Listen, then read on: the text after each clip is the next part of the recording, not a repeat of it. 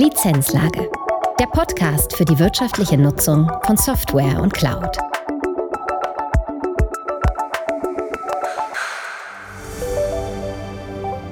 Herzlich willkommen zu einer neuen Folge der Lizenzlage. Heute im Gespräch sind Dr. Holger Hoheisel, Geschäftsführer, und Markus Schneider, Head of Consulting der CCP Software GmbH. Unser heutiges Thema, wie kann man effektiv Softwarekosten senken? Welche Schritte muss man gehen und was ist dabei zu beachten? Viel Spaß bei dieser Folge. Ja, hallo Markus. Hallo Holger, grüße dich. Ja, schön, dass du wieder bei der Lizenzlage dabei bist. Wir wollen uns ja heute über das Thema Reduzierung von Softwarekosten unterhalten.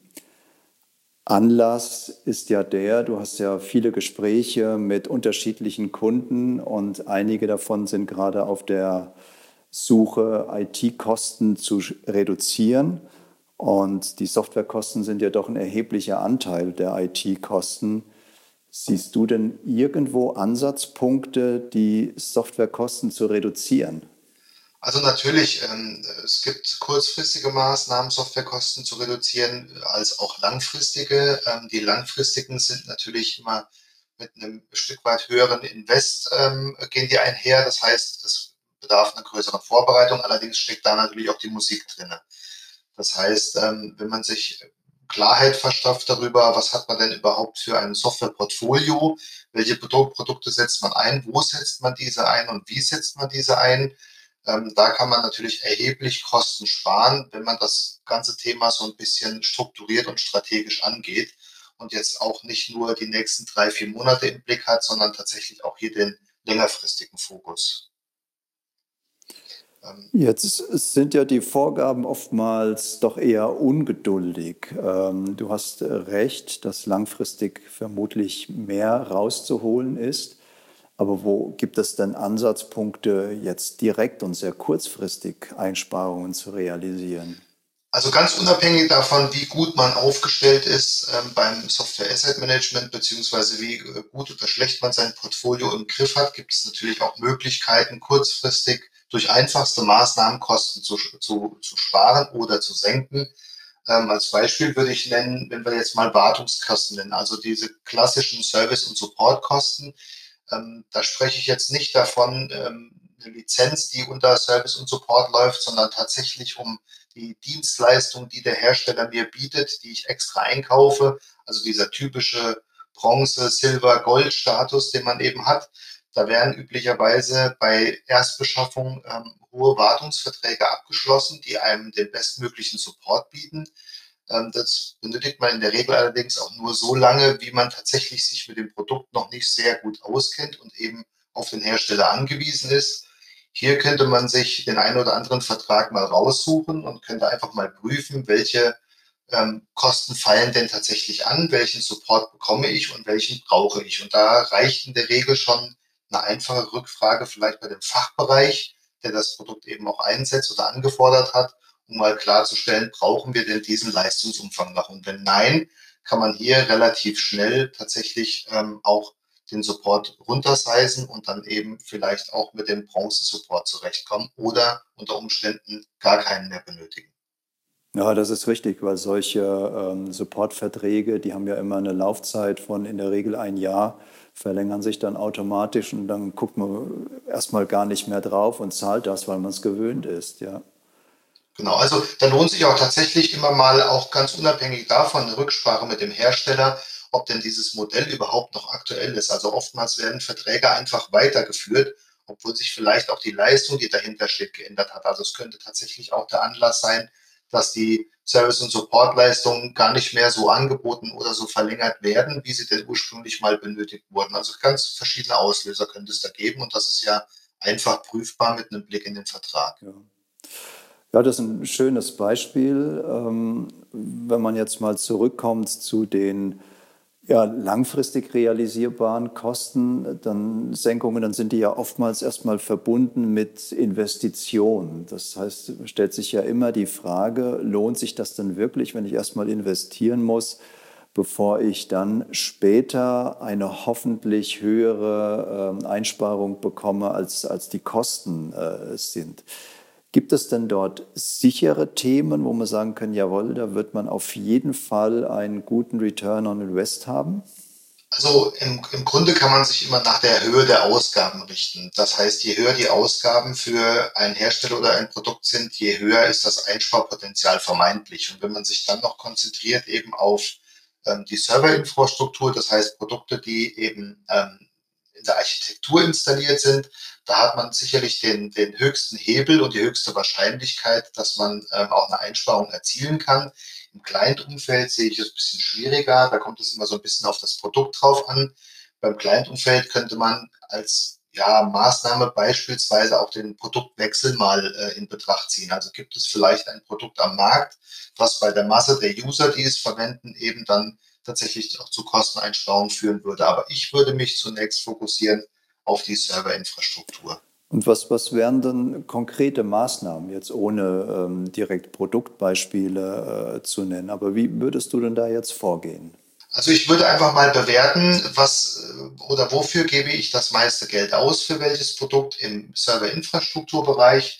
Dann würde ich mir mal anschauen, was habe ich denn im Endeffekt erworben und ähm, wie sieht denn die Infrastruktur derzeit aus? Gab es da vielleicht auch technologische Veränderungen, die es mir erlauben, ähm, unter einer anderen Metrik zu lizenzieren, vielleicht auch unter einem ganz anderen Lizenzmodell.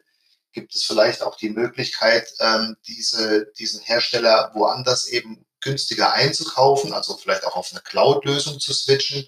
Also da könnte man, hätte man so ein paar Hebelpunkte, das einfach mal zu bewerten. Entspricht denn eigentlich noch das, was ich gekauft habe, dem System, das ich derzeit im Einsatz habe? Das hat den zweiten positiven Nebeneffekt nicht nur, dass man Kosten reduzieren könnte, sondern dass man natürlich auch mal einen Blick drauf wirft, habe ich denn im Moment vielleicht auch sogar ein Risiko?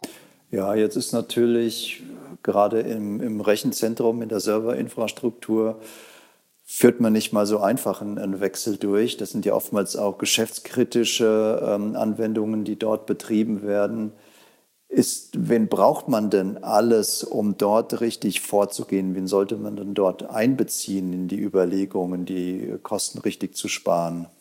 Also man muss zunächst mal aus meiner Sicht fachlich ins Gespräch gehen. Das heißt, ähm, wenn man das Produkt ausgewählt hat oder den Hersteller ausgewählt hat, müsste man mit dem Applikationsverantwortlichen und der IT-Architektur mal sprechen. Ähm, vielleicht auch mit dem Provider, je nachdem, welches Szenario man gerade fährt, um tatsächlich zu bewerten, wie sind wir denn erstmal grob aufgestellt? Was haben wir denn grob im Einsatz? Was gibt es denn hier irgendwo für Potenziale, vielleicht auch ungenutzte Systeme, die, die ähm, überhaupt nicht mehr im Betrieb sind oder eben auch nicht mehr produktiv genutzt werden?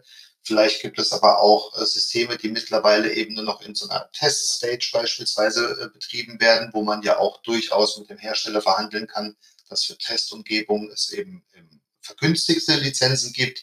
Also vom vom Setting her würde ich tatsächlich erstmal den fachlichen Ansprechpartner interviewen mit ein paar gezielten Fragen, um festzustellen, ob überhaupt hier ein Potenzial schon erkennbar ist. Im zweiten Schritt würde ich dann ähm, mich natürlich auch auf vertraglich mit dem Einkauf nochmal absichern, um, um auch mal zu schauen, was haben wir denn überhaupt für eine Geschäftsbeziehung mit diesem Hersteller, wie gut sind da die Verhandlungen der letzten Jahre gelaufen und basierend auf diesen Informationen könnte man tatsächlich dann auch hergehen und könnte einfach nochmal das Gespräch suchen. Es gibt auch Kunden, die mittlerweile auf Hersteller zugehen und einfach mit dem den Ansatz verfolgen, okay, wir wollen im nächsten Jahr zehn Prozent der Kosten sparen. Lieber Hersteller, macht man einen Vorschlag. Also welches Szenario man fährt, ist so ein bisschen abhängig von der Ausgangslage. Und das funktioniert, dann kommen die Hersteller mit äh, Vorschlägen, die dann auch realistisch sind? Also natürlich ist der Hersteller ähm, immer bemüht, lieber ähm, ja, mehr Gewinn zu erzielen. Ne? Oder es kommen eben diese typischen Vorschläge, ja, wenn Sie was sparen möchten, dann gehen Sie doch zu uns in die Cloud. Das sind natürlich ähm, gängige Vertriebsmittel und Vertriebswege.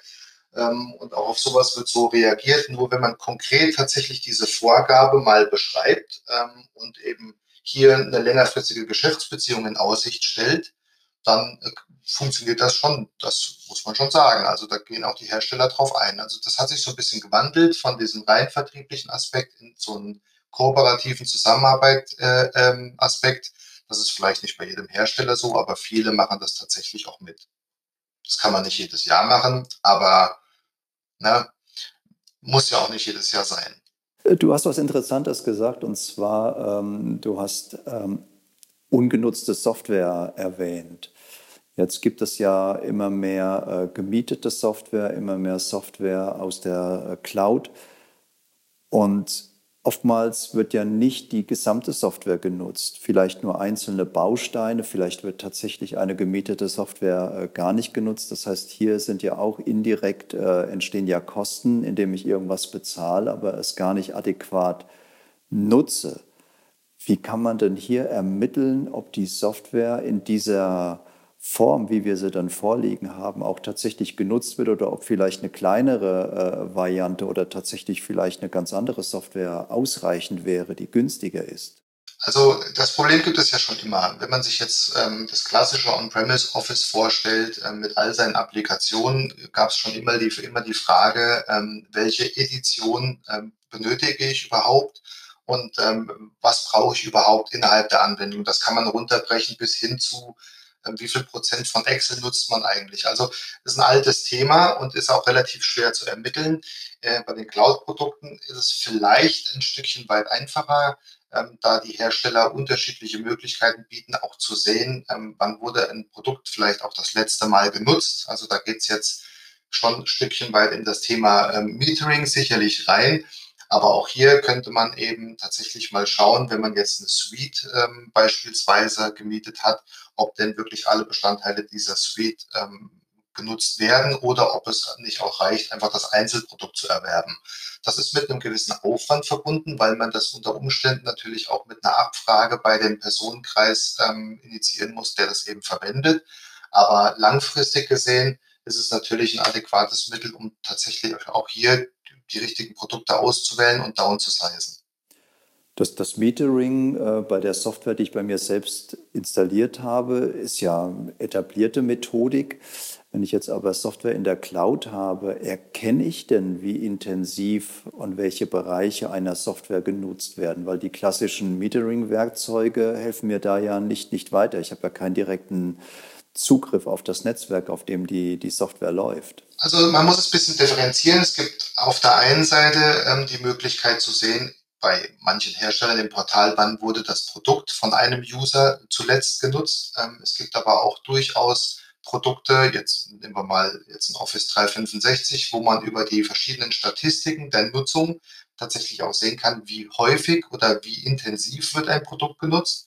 Das ähm, ähm, hilft einem auch hier einzuschätzen, wird es benötigt oder wird es nicht benötigt. Und es hilft einem natürlich auch einzuschätzen, je nachdem, wie intensiv Produkte genutzt werden, entstehen mir vielleicht perspektivisch auch Zusatzkosten mit einem Produkt, weil auch das kann ja durchaus passieren, denn nicht jedes Abo ist ja ähm, vom Nutzungsumfang unbegrenzt. Das heißt, ich habe nicht, nicht unendlichen Datenspeicher oder unendliche Nutzungsmöglichkeiten. Ne? Also über die Portale, je nach Hersteller, kann man da schon einiges erreichen. Und es gibt natürlich inzwischen auch durchaus Systeme am Markt ähm, im Software Asset Management Umfeld oder im IT Asset Management Umfeld, die ähm, auch auswerten können, wie hier die Produktnutzung eigentlich auch aussieht ähm, und einem auch Hinweise da, dafür gibt, was man eventuell auch automatisiert deinstallieren könnte oder eben auch manuell deinstallieren ja, jetzt, jetzt hast du das Software Asset Management angesprochen. Das wird ja oftmals argumentiert. Ähm, Unternehmen sollten Software Asset Management einführen, natürlich, damit sie rechtssicher sind, aber es wird auch zunehmend damit argumentiert, äh, dass sie die Software, die eingesetzt wird, auch wirtschaftlicher nutzen können, weil sie einfach erkennen, welche Software vielleicht, wo es zu viele Lizenzen gibt, wo man was ändern kann. Ist diese Einschätzung denn realistisch, weil viele Unternehmen haben ja ein, zwei, vielleicht drei Hersteller, die sie komplett unter Kontrolle haben und darüber hinaus wird ja doch oftmals sehr wenig in dem Software Asset Management abgebildet. Was wäre denn hier der, der richtige Weg aus deiner Sicht? Also grundsätzlich gibt es, wenn man ehrlich ist, eine Verpflichtung, Software Asset Management zu betreiben. So, ähm, das kommt aus diesem ursprünglichen Risikogedanken natürlich raus, also aus diesem Compliance-Gedanken, ähm, dass ich eben in der Verantwortung stehe, alle Produkte oder alle Produkte, die ich nutze, gemäß den Nutzungsbedingungen einzusetzen. Also habe ich zumindest schon mal eine Verpflichtung, die bringt einem erstmal kein Geld, sondern kostet mehr Geld. Allerdings bin ich auch der festen Überzeugung und ähm, das habe ich gelernt im Laufe der Jahre, das Software Asset Management eben nicht nur hilft, compliant zu sein, sondern auch langfristig zu planen, also auch mit beispielsweise dem Architekturboard zu planen, ähm, wie richten wir uns denn lizenzseitig aus für die nächsten Jahre, was bedeutet das denn? Ähm, das Software Asset Management unterstützt dabei auch Changes vorab zu bewerten, wenn jetzt ein Projekt auf die Idee kommt, wir wechseln die Infrastruktur, es gibt eine neue, eine neue Serverarchitektur oder aber wir wollen hier ähm, die Serverarchitektur ändern. Was bedeutet das denn äh, in Bezug auf die Softwarekosten? Und all das sind eben Dinge, die als Benefit mitkommen und natürlich tatsächlich auch die Überwachung dieser ganzen Subscriptions und Cloud-Abos, die es so auf der Welt gibt, ähm, damit man nicht ständig nachkauft, sondern hier auch über ein Pooling ähm, vernünftig damit umgehen kann, mit dem, was man vorher mal investiert hat. Das, das heißt, wenn du jetzt aus Einbindung äh, vom Architekturboard, das heißt, du interpretierst das Software Asset Management viel strategischer, als es oftmals in Unternehmen gemacht wird, wo es ja eine rein operative Funktion ist, wo die Sachen erfasst werden, eher mehr verwaltet als gemanagt werden, oder? Definitiv. Also dieses ähm, Reaktive, wie das in der Vergangenheit gelebt wurde, um seinen Pflichten nachzukommen, compliant zu sein, ähm, das war gut und schön und richtig. Ähm, allerdings das proaktive Einbeziehen vom Software Asset Management auch viel früher, ähm, als, als es in der Vergangenheit der Fall war, ist eigentlich der richtige Weg, um genau diese Kostenfallen auch zu vermeiden. Also das fängt an mit kleiner, mit Kleinigkeiten, beispielsweise eine Prüfung eines Produktes. Also wenn ein Produkt angeschafft werden soll, wird es aus fachlicher Sicht betrachtet. Es wird vielleicht auch aus Einkaufssicht oder aus Legal-Sicht betrachtet, aber selten eben aus lizenzfachlicher Sicht. Und das Software Asset Management hat einen ganz anderen Blick auf, auf diese Nutzungsbedingungen oder die damit verbundenen Kosten, die entstehen können um beispielsweise darauf aufmerksam zu machen, das Produkt kann man einführen, die Kosten sind jetzt zunächst mal fix, aber wenn wir irgendeine Grenze überschreiten, kommen Zusatzkosten hinzu beziehungsweise auch verschiedene Use Cases mal abzubilden und zu sehen, was passiert denn dann? Ne? Also haben wir hier mit irgendwelchen anderen Kosten zu rechnen. Das prominenteste Beispiel für sowas ist ähm, SharePoint Online, der eine Speicherkapazität hat, die man eben mitmietet. Aber was passiert, wenn diese überschritten wird? Und sind das Kosten, die wurden vielleicht vorab nicht einkalkuliert und können natürlich auch Schnellkosten sein, die äh, den ganzen Rahmen sprengen, weil keiner mal drüber gesprochen hat und jeder einfach beliebig seine Daten dort speichert und im Nachgang sowas wieder glatt zu ziehen und den, den, den Usern beizubringen, ihr dürft jetzt nicht mehr alles speichern, weil das zu teuer wird, das ist natürlich dann der falsche Weg. Und das ist eben die Aufgabe vom Software Asset Management, genau das zu prüfen und das ist deutlich komplexer, als es in der Vergangenheit war. Bei einem On-Premise-Produkt gab es diese Frage nicht, aber bei einem Online-Produkt gibt es natürlich Restriktionen. Ja, wenn das gelingt, das wertet dann natürlich das Software Asset Management insgesamt und die Rolle des Lizenzmanagers natürlich deutlich auf. Absolut. Deswegen ist auch das geforderte Know-how ein ganz anderes. Das heißt, ähm, sicherlich muss man auch das Software Asset Management Team unter Umständen darauf vorbereiten, genau diese Themen auch aufgreifen zu können und auch weiterzubilden, um das aufgreifen zu können. Ich glaube, nur ohne wird es eben nicht funktionieren, dass man Softwarekosten senkt, ähm, weil es eben im Endeffekt, wenn man es mitbekommt, es einfach zu spät ist. Aus, aus deiner Erfahrung heraus, ähm, welchen Tipp würdest du unseren Hörern geben? Wie sollten sie ja, vorgehen, um Kosten zu sparen, um das zu evaluieren, welche Kostensenkungen möglich sind? Was wären so aus deiner Sicht die drei wichtigsten Schritte? Also ich würde zunächst mal, also ich glaube, es ist immer ganz gut, wenn das, was man tut, sich in irgendeiner Weise schnell und gut refinanziert. So, das heißt, ähm, wenn man so ein Projekt aufsetzt mit einem gewissen Aufwand, würde ich zunächst den Fokus wirklich auf diese Quick Wins legen und wirklich zunächst einmal schauen, wie sehen meine aktuellen Verträge äh, aus? Gibt es hier ein Verbesserungspotenzial, ohne dass ich vorher vielleicht großtechnische Daten erhoben habe oder ganz, ein ganzes Software Asset Management aufgebaut habe. Das heißt, das Potenzial aufzeigen und auch für diese Wahrnehmung innerbetrieblich sorgen, also ein Stück weit Marketing vielleicht auch für dieses Thema betreiben intern. Das wäre aus meiner Sicht der erste Schritt. Der zweite Schritt würde ich mir das Portfolio mal ansehen und mal drauf achten, welche Produkte für welchen Anwendungszweck hat man denn überhaupt im Einsatz, um vielleicht das Portfolio etwas zu verkleinern. Das ist nicht in jedem Fall möglich.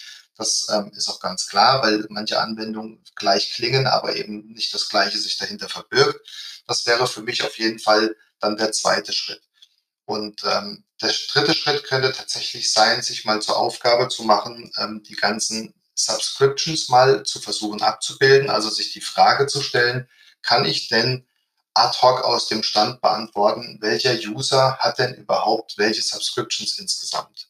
Also kann ich mir überhaupt einen Überblick darüber verschaffen, um wirklich auch hier agieren zu können? Und wenn ja, wie gut ist das Ganze dann auch managebar? Das sind so die drei Themen, die ich als, nennen wir es mal, Versuchsobjekt ähm, ins Feld führen würde, weil ich glaube, dass man hier das größte Einsparpotenzial aufzeigen könnte und damit natürlich auch den Grundstein legt für vielleicht ein Projekt und ein sauber aufgesetztes Software Asset Management oder die Verbesserung von einem Software Asset Management.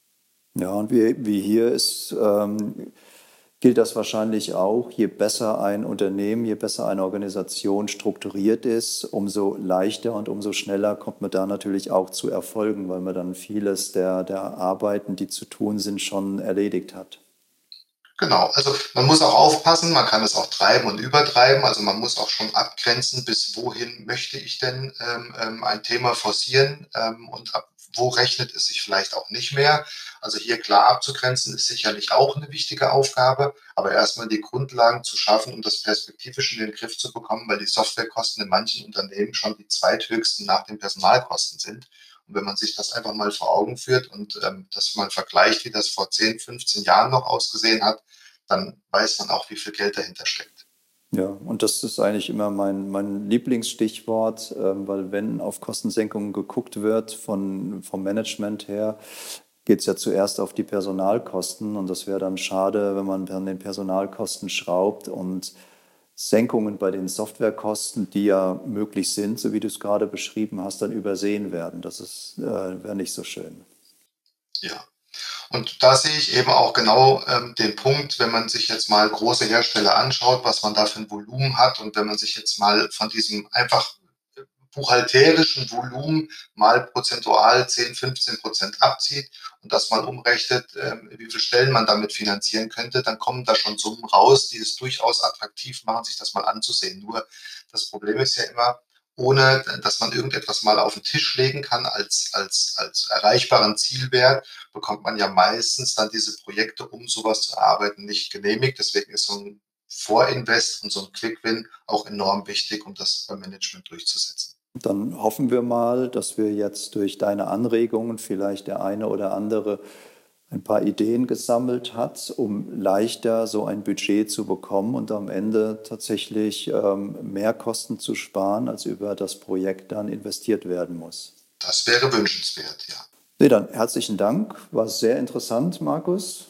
Gerne. Und ich freue mich schon auf unser nächstes Gespräch was dann auch wieder den Bezug hat zu unseren Kunden. Immer schön, welche Inputs du dann aus dem Markt dann bekommst. Herzlichen Dank. Sehr gerne.